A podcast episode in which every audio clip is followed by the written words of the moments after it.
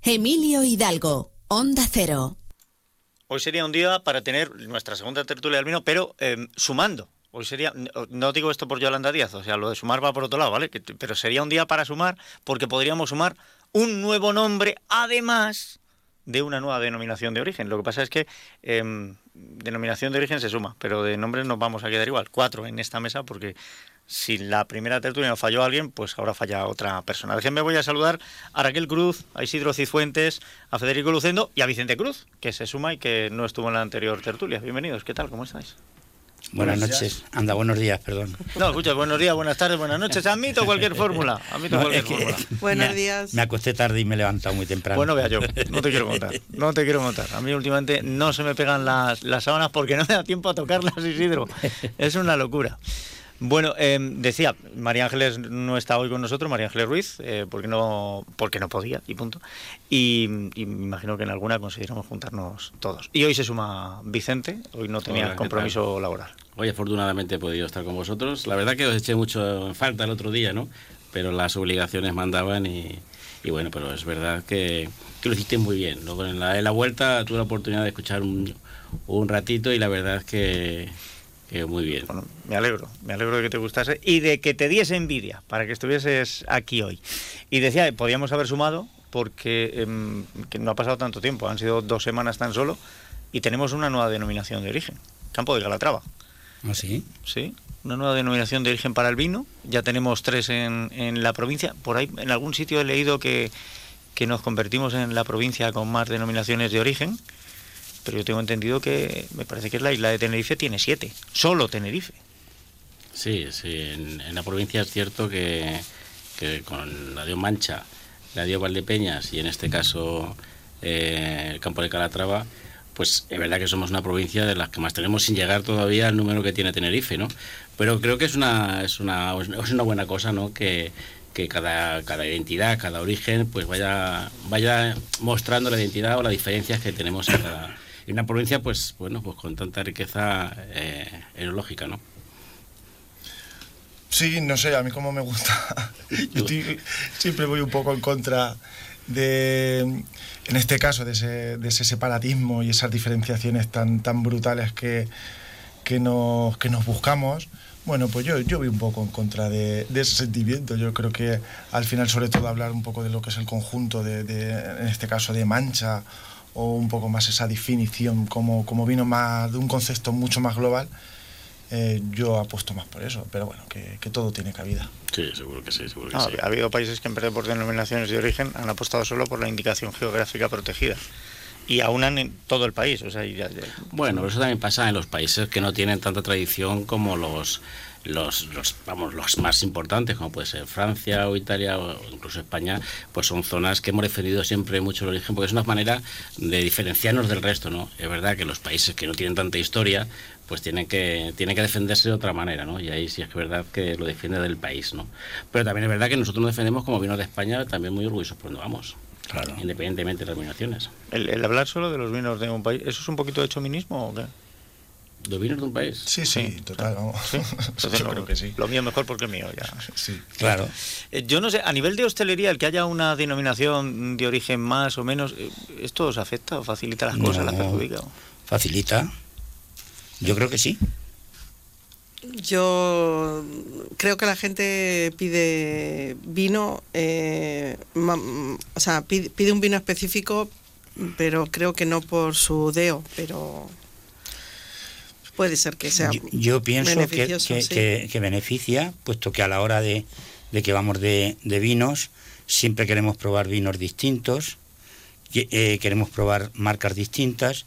Al haber una, una baraja más amplia, pues tenemos donde elegir y, conocer otros, otros terrenos. Yo ya hice en las fiestas del vino, eh, yo ya hice una cata de los vinos del campo de Calatrava. ¿Ah, ya lo hiciste? Sí, sí.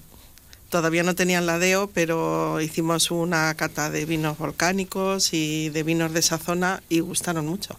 estamos hablando de una de las superficies eh, volcánicas más grandes de la península ibérica, el campo de, Calatrava, que me imagino que con eso se jugará también. Eh, y aquí en, en, Valdepeñas mismamente tenemos algunos vinos que han jugado también la apuesta de tener un terreno más mineral o más volcánico.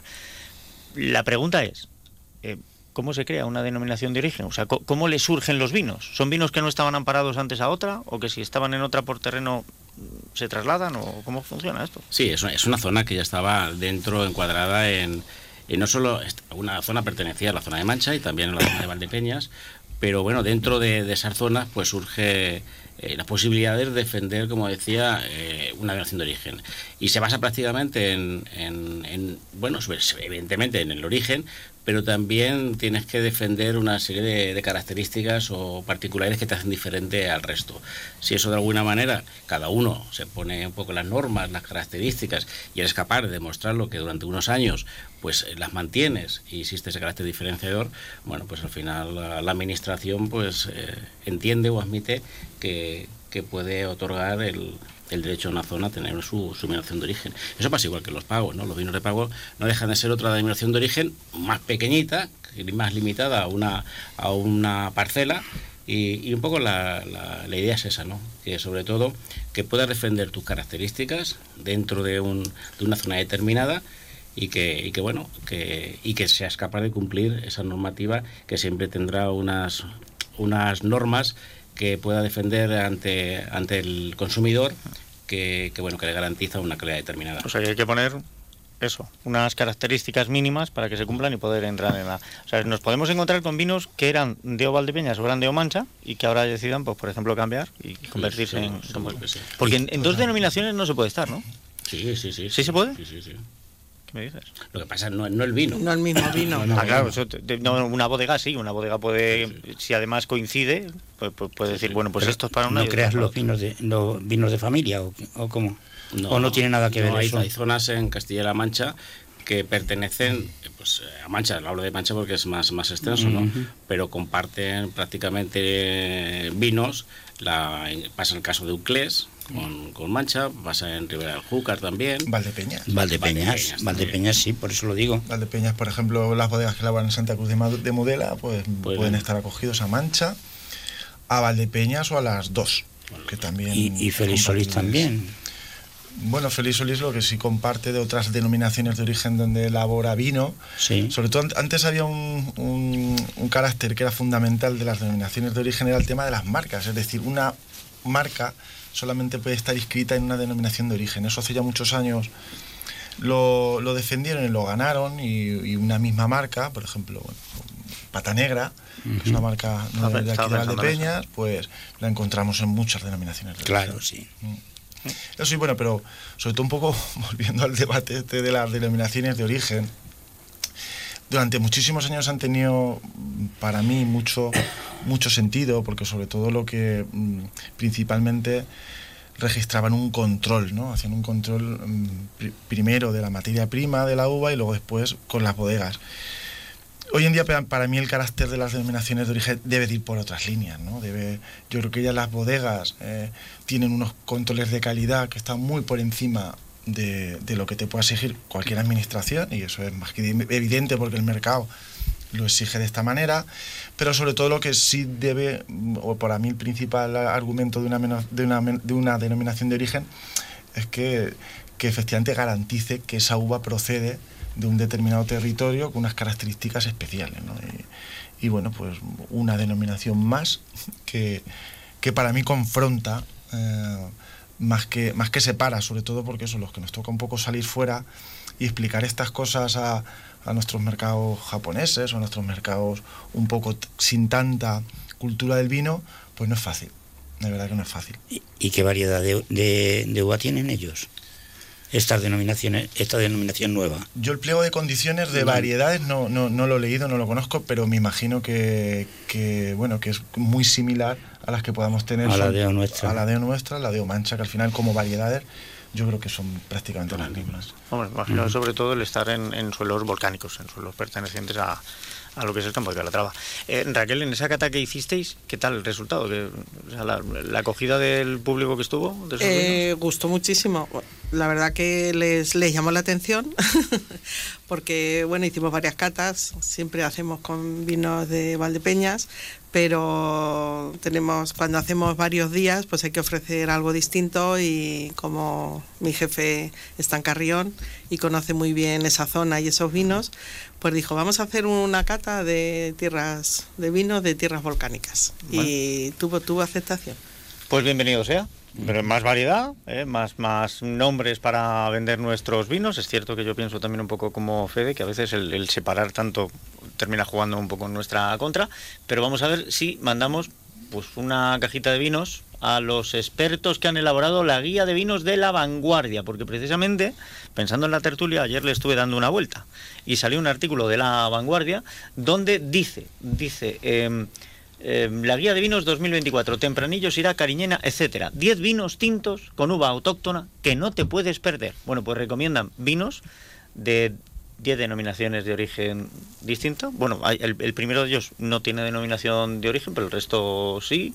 Eh, Ribera de Duero, Terra Alta, Penedés, no, no está ninguno de Castilla-Mancha ni la nueva ni, ni las otras, ni las tradicionales. Ninguna de las denominaciones de origen. Bueno, es normal porque la, la, lista la dices que es de la vanguardia, ¿no? De la vanguardia. si hubiera hecho la lista el Cobal de Peñas, tal vez hubiese alguna de esta zona. Yo creo que, una guía que preparan en, para ellos, pues evidentemente Han barrido para casa, han barrido mucho para casa.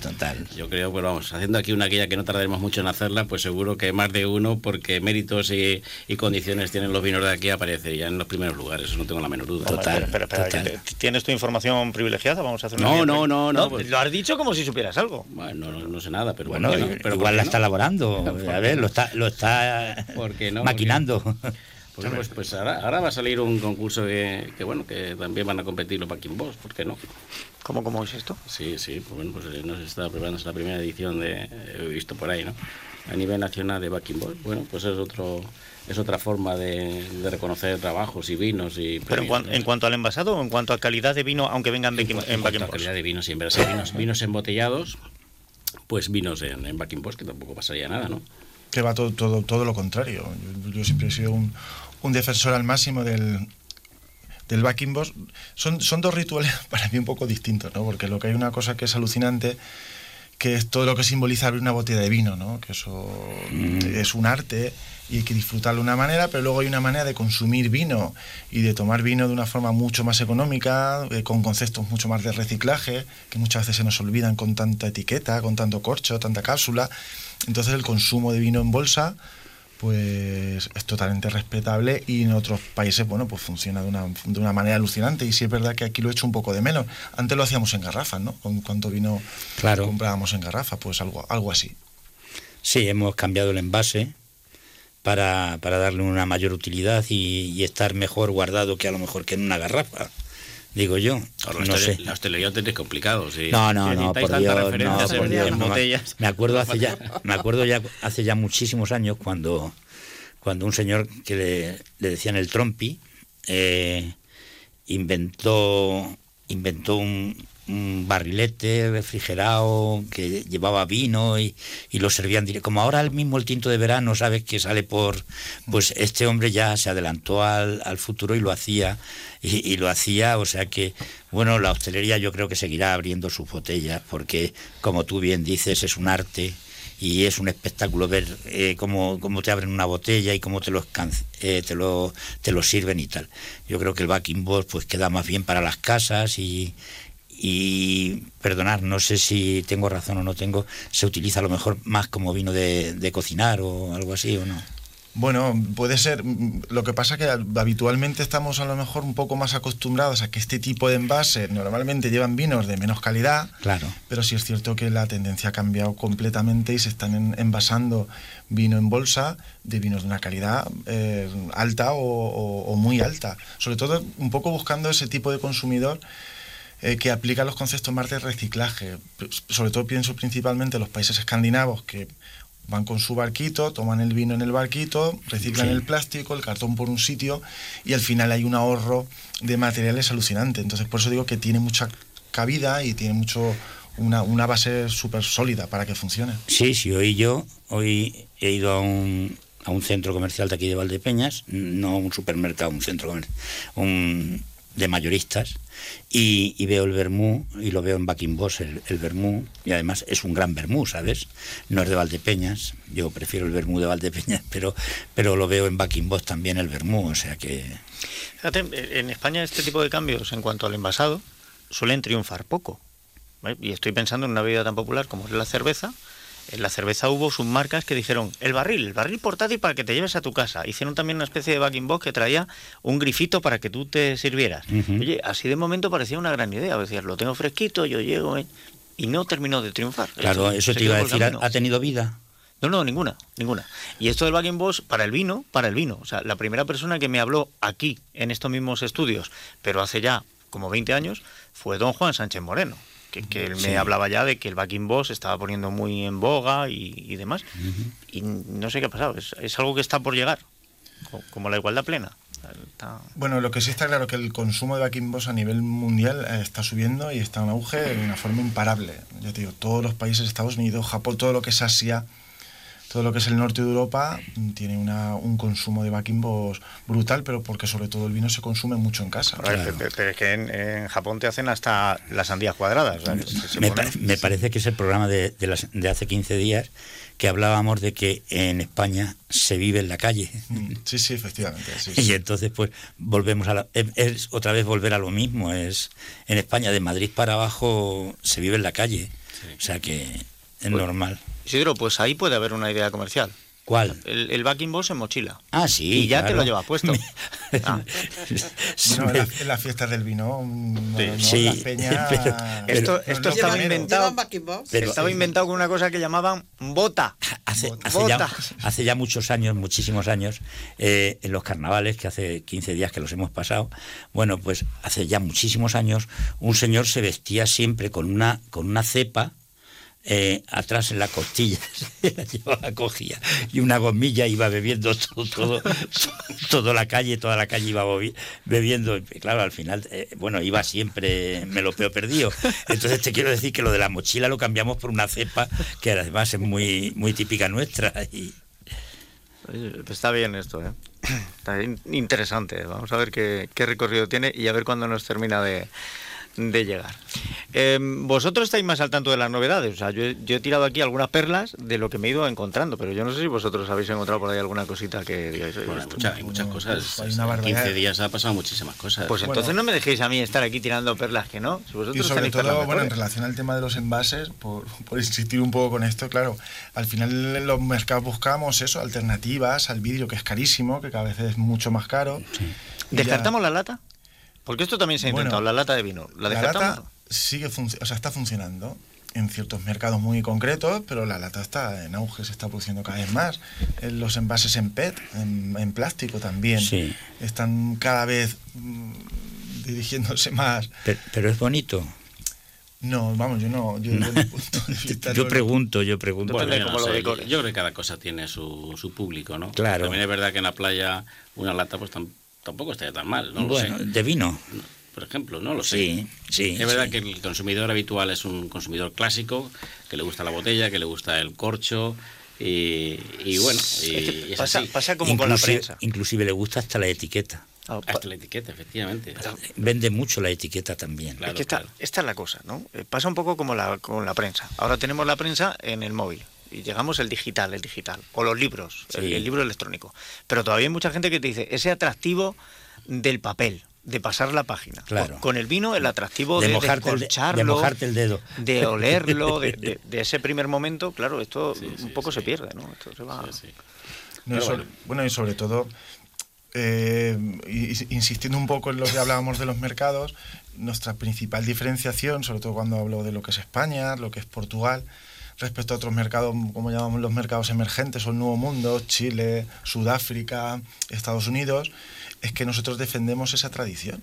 Y claro, para nosotros es un sello de autenticidad total el hablar del descorche, el hablar del corcho, de la botella, y eso de verdad que sí que nos diferencia del resto de países. Entonces, es una línea que por supuestísimo tenemos que seguir o vamos a seguir defendiendo y no es olvidarla ni muchísimo menos sino seguir defendiéndola aunque paralelamente pues hay otro tipo de envases para otro consumo. claro porque me imagino que Francia no, no se plantea tampoco existen en ellos la botella y cuanto más bonita mejor cuanto más etiqueta mejor y el corcho mejor y tal entonces me imagino que nosotros somos muy parecidos a ellos. Sí bueno Francia en el tema en, el, en, la, elaboración de backing boss sí que es, elaboran ¿Ah, bastante sí sí, sí sí un poco también por eso, eh, insisto, por esa cultura un poco del tema del reciclaje y el tema de ahorrar costos, que igual que con la cerveza seguramente no triunfó, porque en eso estudiamos bastante, y era por tema de coste, porque al final salía bastante más caro el litro en estos barrilitos que, teníamos que, en latas. Entonces, pero con el vino de verdad sí que hay diferencia. O sea, un, muy buen vino eh, que tengas un formato de 3 o 5 litros, pues abarata muchísimo, muchísimo, muchísimo el, el coste. Pues, pues, vámonos a los Magnum o al Matusalén. O... Pero sobre todo no es por el tema de la exportación. Principalmente es para exportación. O sea, principalmente las bodegas que, más que elaboran o que elaboramos vino en Backing es para el tema de exportación. Principalmente exportación y sobre todo para líneas del los el canal de, de, los supermercados de alimentación. Yo en esto puedo ver eh, una similitud con Francia y una gran diferencia. O sea, estoy contigo, van a mantener el, atractivo de, la botella, el descorchado, y sobre todo en restaurantes. Los franceses son, son también muy suyos, y yo creo que en esto podemos estar de acuerdo. Fíjate, pero me da la sensación que luego en casa sí son capaces ellos de tener en la nevera un backing boss para servirse su vino. Claro. Y aquí eso lo veo más complicado. Eso, bueno, en, en, restaurantes de nivel, Raquel, eso no lo, no, no, llegar allí y decirle, pues aquí, aquí tiene el vino, ¿eh? aquí se lo pongo, esto es la, y con el grifito ya se van echando, ¿vale? No, no termina de cuajar eso. A ver, yo pienso que si en Francia tenemos la alta cuisine y tenemos y tenemos el vino que no van a servir en un en un backing boss, pues igual en, España la alta cocina que tenemos, la restauración que tenemos, que es genial, tampoco vamos a meter un backing boss o, unas latas en, una mesa porque no no va, va todo en, en consonancia. La alta cuisine francesa nos ha dejado circunstancias como bueno los platos como como plazas de toros sí bueno. con un poquito de comida. Sí pero bueno ya. Que dicen cómo ha encontrado usted el filete casualidad bajo un alcaparro pero, eso, pues también, eso. también está en España eh no pero aquí somos más de, y sobre todo en Castilla-La Mancha. eh, incluso en la nube cuisine más abundancia las estrellas, las estrellas Michelin no te ponen para hartarte. No pero porque eso también es muy eso también es muy muy francés no claro Procurar siempre dejar plato limpio. Sí, tanto. que, si no, que si no es ofensivo. Esto hay, países donde si acabas todo lo del plato, les ofendes porque les das a entender que no han puesto suficiente, que te han ah. dejado con hambre. Pues eso aquí en España no existe. Aquí, lo que te ponen es para comértelo. Aquí, Claro, aquí somos de sopar. De, sopar. Todo lo que podamos. De sopar. Todo, lo que, podamos y un poquito más. Bueno, nos estamos quedando sin tiempo. No sé si queréis apuntar algo más o poner alguna conclusión. Bueno, pues recordar que estamos inmersos en, Jóvenes y Selecto. Este fin de semana también tenemos eh, unas catas muy interesantes. Tenemos una cata mareada para, para, el próximo sábado. El domingo una cata que, que también estaremos ahí a ver a nuestro amigo Fede, ¿no? Ahí tienes siete vinos, creo que son, ¿no? Siete vinos jóvenes que vas a hablar de ellos. Exacto, sí una cata muy, muy interesante. Y luego también, eh, bueno, el próximo lunes tenemos otra cita en Albacete, en el segundo salón de vinos singulares y vinos de autor, que, bueno, que también estaré, estaré allí y creo que también Fede vas a estar allí. También, y el martes también. o sea, ahora vienen unas jornadas muy interesantes. También es verdad que el, el, lunes pasado coincidí con, con Pepe de, de Restaurante Los Llanos que también participamos en la final de, los vinos, eh, los premios de los vinos de, embotellados de la Denominación de Origen La Mancha, que también entregan los premios el próximo día 7 de marzo, el próximo jueves. Y, bueno, pues un montón de, actividades. Por no olvidarme también de la última reunión que mantuvimos el, lunes con Ruta del Vino, también un proyecto muy interesante. Ahí está bodegas, restauración. Eh, nosotros como asociación también pertenecemos a la asociación, a, la, las Rutas del Vino de Valdepeña, que yo creo que es una gran idea. Y ahí las bodegas, la hostelería, ahí estaremos todos juntos para empujar y, bueno y mostrarnos y darnos a conocer pues todos los rincones y todas las eh, pues, todo lo que podemos ofrecer al exterior de aquí, de Valdepeñas. Un escaparate. Un escaparate, efectivamente. De aquí a 15 días, que nos volvamos a ver, salvo circunstancia ajena a nuestra voluntad, ¿cuándo dices que es la cata, Fede? Bueno, tenemos cata eh, el viernes en La Confianza, tenemos cata el sábado en el Museo del Vino. Lo que decía Vicente es el lunes, es en Albacete. Pero, sábado, esa no La Confianza, el mariaje y el domingo en, el Domingo Museo. del Vino, sí, eso es. El domingo por la, medio, por la mediodía. A mediodía, sí. Y bueno, yo solamente por remarcar una de las principales intenciones de las rutas del vino, que es el tema de formación en la hostelería, que eso sí que es algo creo que, que nos interesa a todos y es una propuesta de las rutas del vino a la hostelería de aquí de Valdepeñas. A todos, en general. No, a, aquello, aquella hostelería que quiera. pero quiero decir que tienes que pertenecer a las rutas de, a la en principio sí, pero bueno, la idea es que llegue un poco más, ¿no? que vale. se pueda no, a ver, yo lo quiero para que lo aclares porque yo ya no tengo nada que ver, entonces... En principio son para los miembros de las rutas del vino, pero que, que... luego será extensible. Yo creo que sí, porque yo creo que eso sería, sería fundamental para que hostelería que quiera participar, pues eso, en formación de, de, sus empleados, que creo que, que es importantísimo también, ¿no? Cómo servir el vino, todo esto que y, básicamente conocerlo, básicamente conocerlo. ¿eh? Que, yo, creo que ya lo conté, que yo en una taberna especializada en vinos en Madrid pedí un vino de Valdepeñas y me dijo el camarero que no tenían cuando detrás suyo estaba un estante lleno y no los conocía, o sea, no, no tenía ni idea, con lo cual es, es bueno que los conozcan. Eh, Vicente, em, ¿cita de los jóvenes amigos del vino tenemos de aquí a 15 días? No, en esto de 15 días no, porque estamos esperando que finalice Jóvenes Selectos, que, que Selectos y Albacete y la final y tal. Nosotros vemos el día 15 de marzo con Bodega Símbolo y el día 22 de marzo con Viñedos y bodego, eh, Bodegas Pies Viejos. Tenemos también una, vamos, una agenda bastante completa. Como nos sentiremos antes, sí. me lo recuerdas. Que paséis buenas semanas, porque serán dos, ya digo, si no pasa nada. Y la vida es muy corta para beber mal vino, que dicen siempre en los coloquios del vino, y yo estoy muy de acuerdo, así que beber el mejor posible. Lo muy intentaremos. Gracias a todos. A ti. A ti, Adiós.